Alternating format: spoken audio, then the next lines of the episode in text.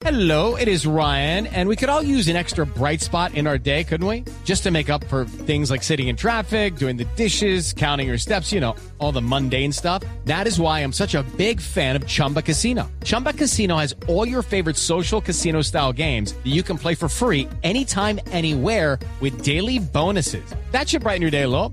Actually, a lot. So sign up now at chumbacasino.com. That's chumbacasino.com. No purchase necessary. BGW. Void were prohibited by law. See terms and conditions. 18 plus. Boombox.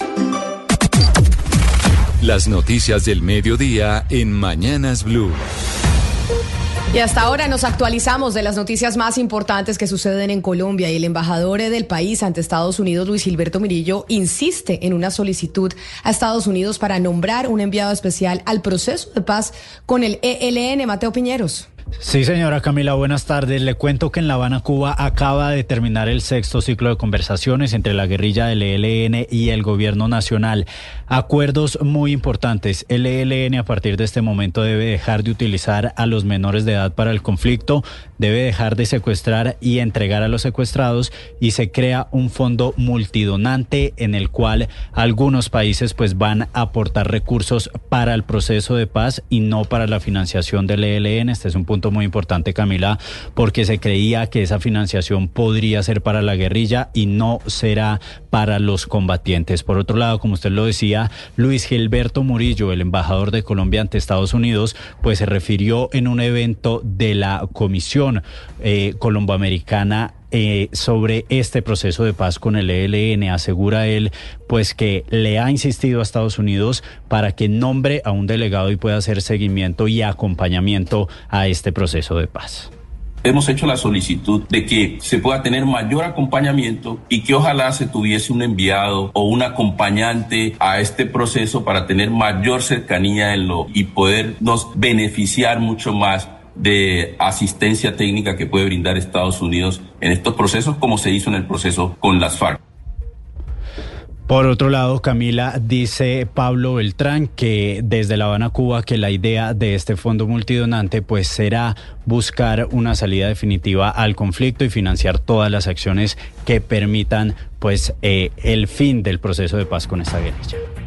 Sí, tras una reunión con el Consejo Gremial, el ministro de Defensa, Iván eh, Velázquez, se refirió precisamente al cese al fuego con el ELN. Aseguró que espera que las personas que estén en cautiverio, que siguen allí secuestradas, pues sean liberadas. Ana María Celis. Tras una dura discusión y luego de días de negociación entre el ELN y el Gobierno Nacional, se llegó a un acuerdo de prolongar el cese al fuego bilateral. Dentro de los puntos pactados se acordó la suspensión de los secuestros y sobre esto se refirió el ministro de Defensa, Iván Velázquez, quien aseguró que la próxima semana se va a reunir con Vera Grave, jefa de la delegación del Gobierno en la mesa, para puntualizar cuáles fueron esos detalles que se pactaron en la mesa, porque dice él que espera que también tenga una repercusión sobre los secuestrados que actualmente están en cautiverio para que puedan ser liberadas sobre lo que significa el secuestro como un delito permanente que si se conviene en la supresión del secuestro, pues naturalmente esto tiene que tener un efecto también sobre las personas que se encuentran actualmente secuestradas. El evento contó con la presencia de toda la cúpula militar. Precisamente el general William Salamanca, director de la Policía Nacional, habló sobre la erradicación de cultivos ilícitos en el país e indicó que no se ha erradicado ni una sola hectárea. Gracias, Ana María. Y es prácticamente imposible diferenciar entre los síntomas de una gripa normal y la infección respiratoria grave detectada en la Escuela Militar General José María Córdoba en Bogotá. De acuerdo con las autoridades, hay cuarentena para las personas expuestas al virus, que fueron 268 personas, hasta el próximo 14 de febrero. Felipe García.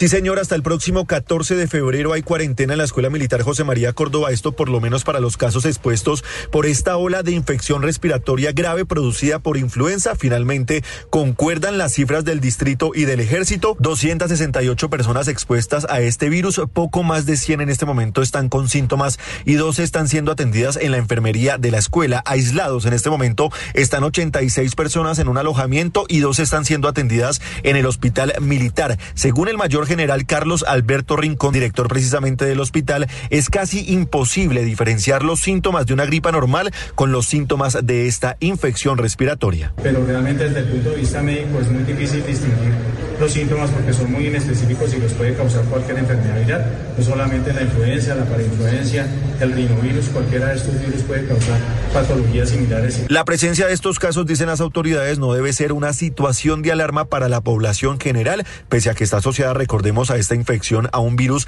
circulante de influenza AH3N2. La cuarentena en las instalaciones entonces de la escuela va hasta el próximo 14 de febrero, esto para los casos expuestos, siempre y cuando no se identifiquen nuevos casos.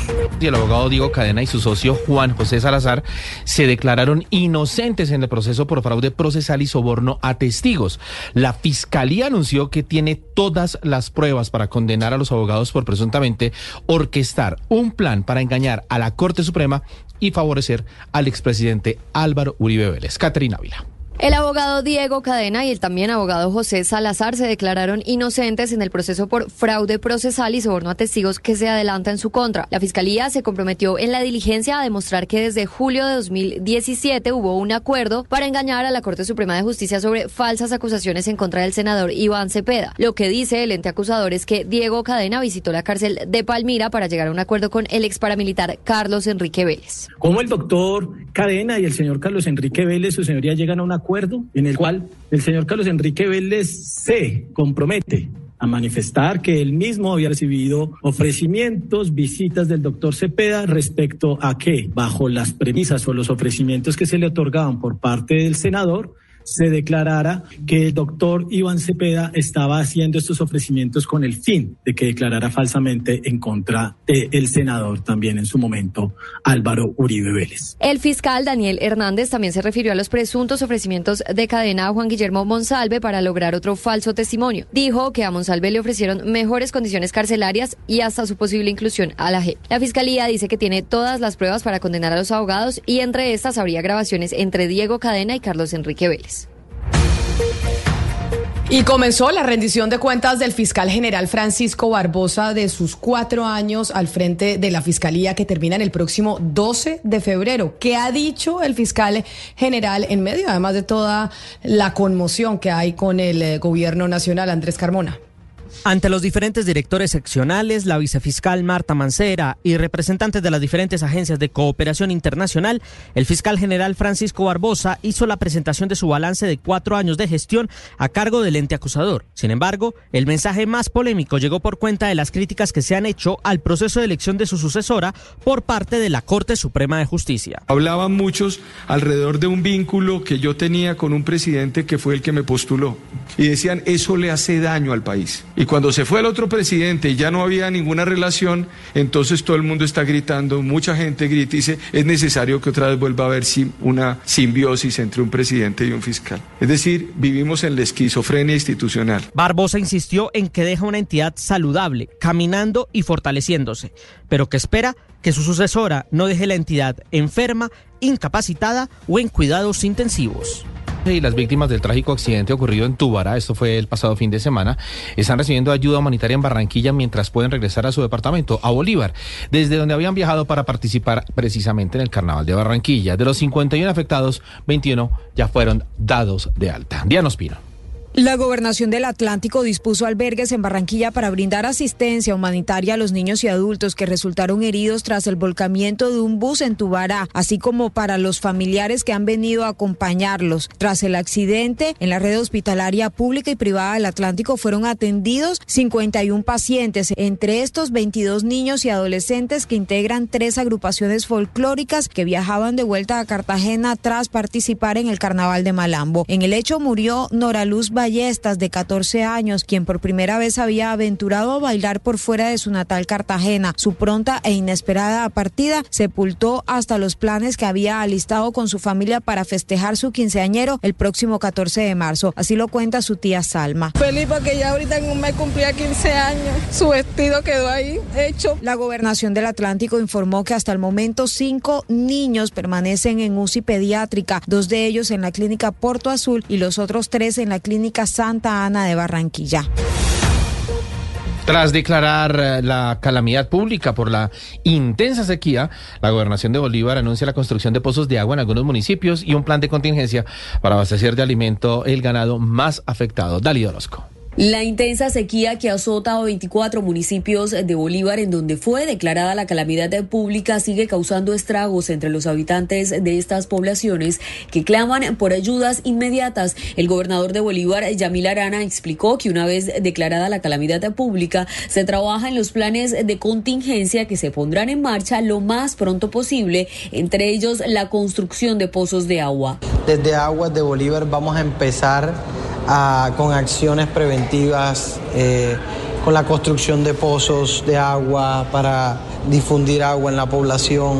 Estamos en eso desde la Secretaría de Agricultura haciendo planes de contingencia para alimentación de ganado y de otro tipo de animales. En Bolívar, las poblaciones más afectadas son Mompox, Magangué, los municipios de la línea ubicados cerca del canal del dique, Tiquicio, Achí, Turbana, entre otros.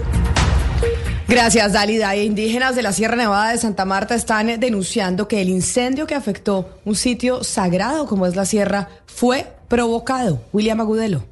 Un nuevo incendio forestal se registró en la Sierra Nevada de Santa Marta. En esta oportunidad, los indígenas aseguraron que fue provocado por personas inescrupulosas que prendieron fuego a Cancuarúa de hombres, un sitio sagrado y de gran valor ceremonial para la comunidad cancuama en la sierra. Mauricio Garavito, indígena brigadista de Corpamá, envió un mensaje a que se tenga más cuidado para evitar este tipo de situaciones. Por favor, si va a ser una quema para siembra, usted tiene que avisar a nosotros nosotros tenemos que verificarlos a ver si es posible quemar o no es posible quemar. Y también nosotros como indígenas ya hacemos, eh, digamos que un ritual o un trabajo espiritual que se hace para que el fuego no, no nos gane. Por su parte, Corpamá se encuentra recorriendo la Sierra Nevada de Santa Marta realizando campañas de sensibilización sobre incendios forestales, brindando información relacionada con la prohibición de las quemas a cielo abierto para preparación del terreno, basuras y el uso de fogatas.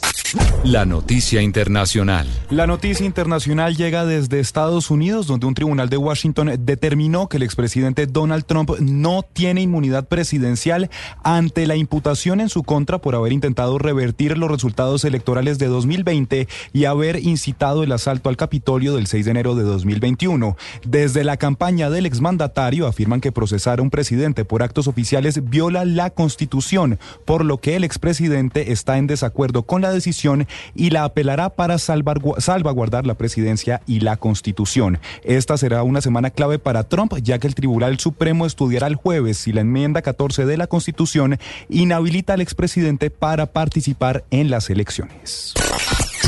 La noticia deportiva. La noticia deportiva llega desde Paipa. El municipio boyacense fue el punto de salida que dio inicio al Tour Colombia 2024. Luego de cuatro años sin disputarse, la carrera de ciclismo más importante del país comenzó. Nombres como Rigoberto Urán, Nairo Quintana, Sergio Henao, Fernando Gaviria, Egan Bernal y Esteban Chávez lideran el movimiento colombiano para intentar frenar a corredores extranjeros como Richard Carapaz, Alejandro Valverde y Mark Cavendish que buscarán llevarse la corona de la competición. En este momento, a 54 kilómetros de la la fuga le saca un minuto y 10 segundos al pelotón, grupo donde se encuentra el colombiano Cristian Muñoz, escalador del equipo Nuban Colombia.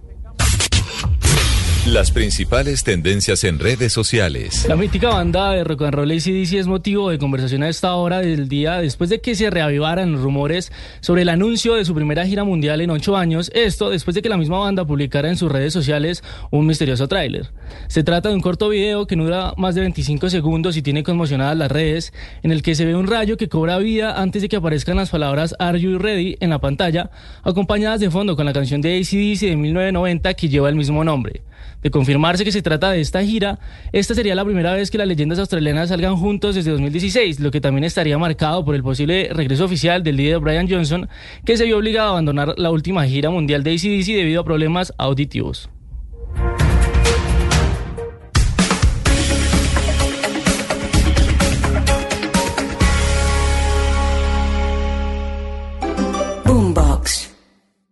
Hello, it is Ryan, and we could all use an extra bright spot in our day, couldn't we? Just to make up for things like sitting in traffic, doing the dishes, counting your steps, you know, all the mundane stuff. That is why I'm such a big fan of Chumba Casino. Chumba Casino has all your favorite social casino style games that you can play for free anytime, anywhere with daily bonuses. That should brighten your day a little. Actually, a lot. So sign up now at chumbacasino.com. That's chumbacasino.com. No purchase necessary. BGW. Void were prohibited by law. See terms and conditions. 18 plus.